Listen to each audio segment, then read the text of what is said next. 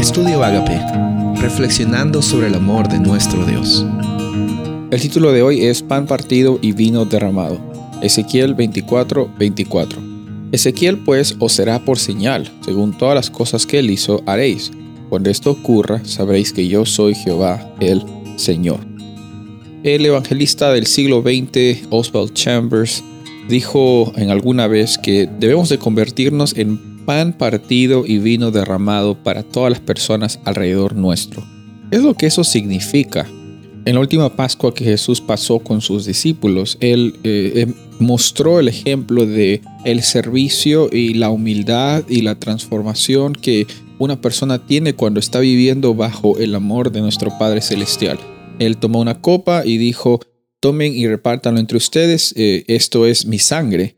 Y también tomó el pan y lo partió y dijo, este pan es mi cuerpo entregado por ustedes. Cuando Oswald Chambers dijo que estamos llamados a ser pan partido y vino derramado, estaba refiriéndose a la experiencia de Jesús, de darse a sí mismo e incluso en el sufrimiento que él pasó, no darse como víctima, sino como una oportunidad para que la gente conozca del amor de Dios. ¿Y qué mejor oportunidad de conocer del amor de Dios que el mismo Hijo de Dios viniendo a este mundo, a este planeta, para que tú y yo tengamos vida eterna. Por medio del sufrimiento de Jesús es que nosotros tenemos la oportunidad de, de reconocer el gran amor que el Padre Celestial tiene para con nosotros.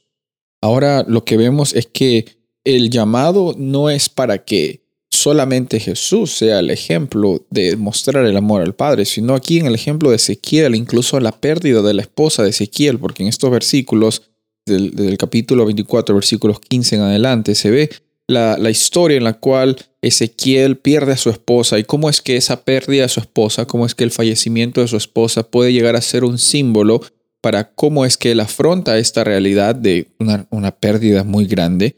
Eh, puede hacer que el pueblo de Israel también entienda la condición que ellos estaban y cómo es que tienen que eh, experimentar un revivamiento, una transformación que solo Dios puede brindar para salir adelante y para que eh, las personas vivan el amor de Dios y la comunidad también comparte el amor de Dios con las otras naciones. Este es un llamado un poco complicado. Ser pan partido y vino derramado muchas veces es eh, pues pasar por sufrimiento. Y en la vida tú no estás aquí para evitar el sufrimiento. Esa no es una vida que vale la pena ser vivida si no estarías simplemente en tu casa y no tendrías amigos, no tendrías un trabajo, simplemente estarías ahí sin hacer nada. Estamos llamados a servir al mundo, así como Jesús sirvió al mundo con su ejemplo, con su amor.